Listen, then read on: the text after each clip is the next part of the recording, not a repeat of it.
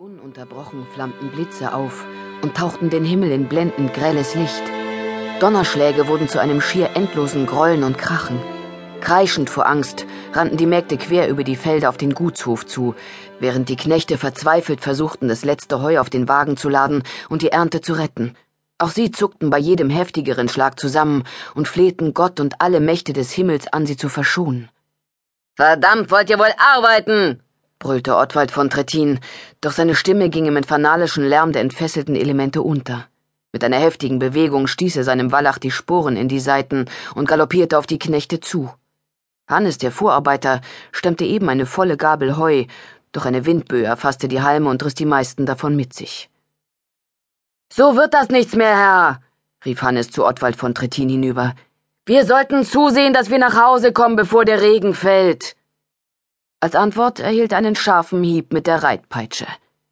Mach, dass du weiter schaffst. Den Mägden, die weggelaufen sind, zieh ich den halben Wochenlohn ab. Das wird sie lehren, wegen so eines kleinen Gewitters das Feld zu verlassen. Los, ran an die Arbeit, oder ihr lernt mich kennen.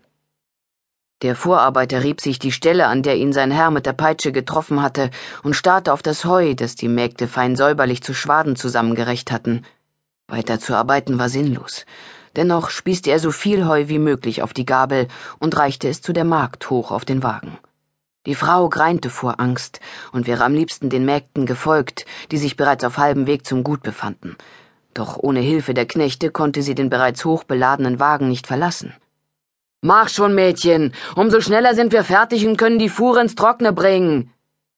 Kaum hatte Hannes das letzte Wort hochgerufen, da schoss ein Blitz geradewegs über sie hinweg auf den Gutshof zu. Die Knechte duckten sich unwillkürlich, und Ottwald von Trittin hatte Mühe, sein scheuendes Pferd zu bändigen. Im nächsten Moment krachte ein Schlag über das Land, der die Menschen für eine Weile taub machte. Oben auf dem Wagen hatte die Magd den besten Ausblick und nahm das Unglück als erste wahr. Wild fuchtelnd deutete sie auf die große Scheune des Gutes. Da hat es eingeschlagen! Rauch und erst der Flammenschein zeigten auch den anderen, was geschehen war. Während Hannes voller Entsetzen den Heiland anrief, fluchte der Gutsherr Gott erbärmlich. Verdammt, es brennt! Los, Leute! Wir müssen sofort löschen! Ottwald von Trittin ritt in vollem Galopp auf den Gutshof zu. Der Rossknecht versuchte noch, die wild ausschlagenden und an antrabenden Pferde vor dem Heuwagen zu bändigen, da versetzte ein weiterer, gewaltiger Donnerschlag die Pferde endgültig in Panik. Sie rasten los und zogen den Heuwagen hinter sich her, so dass er wie ein betrunkener Matrose schwankte. Mittlerweile hatte Ottwald von Trittin das Gut erreicht und sprang von seinem schäumenden Pferd. Dort hatten die Männer und die vor dem Wetterschlag geflohenen Mägde eine Kette vom Teich bis zu dem brennenden Gebäude gebildet.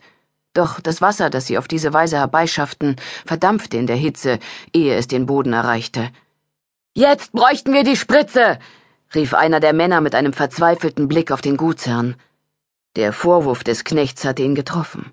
Seit mehr als einem Jahr war die Löschspritze von Trittin defekt, doch er hatte sie immer noch nicht reparieren lassen. Daher blieb ihm nichts anderes übrig, als zu warten, bis der Brand auf den Nachbargütern und in Bladjau bemerkt wurde und von dort Hilfe kam. Malvine von Trittin, die Mutter des Gutsherrn, eilte händeringend auf ihren Sohn zu. Wo bleibt denn die Feuerwehr? Uns brennt noch die ganze Scheuer mit all dem Heu ab. Der böige Wind fachte das Feuer immer stärker an, und so mussten Hannes und die beiden Knechte, die der Scheuer am nächsten standen, Schritt für Schritt vor den Flammen zurückweichen. Obwohl sie einen Eimer nach dem anderen in die tosende Glut schütteten, wussten sie längst, dass sie auf verlorenem Posten standen. Mittlerweile brannte die Scheune auf der gesamten Länge. Die ersten Teile des Daches brachen ein, und der Funkenregen trieb die Helfer noch weiter zurück. Hannes sandte einen verzweifelten Blick gen Himmel, auf dem sich schwarze Wolkenberge bis zum Horizont türmten. Wenn es doch endlich regnen würde, stöhnte er, obwohl er ahnte, dass auch ein Wolkenbruch nichts mehr würde retten können. Als der Wind mit einem Mal drehte, wies Hannes das Gesinde und die Dorfbewohner an, sich um den Stall und das Gutshaus zu kümmern, denn die Gebäude liefen nun ebenfalls Gefahr, vom Funkenflug erfasst und in Brand gesetzt zu werden.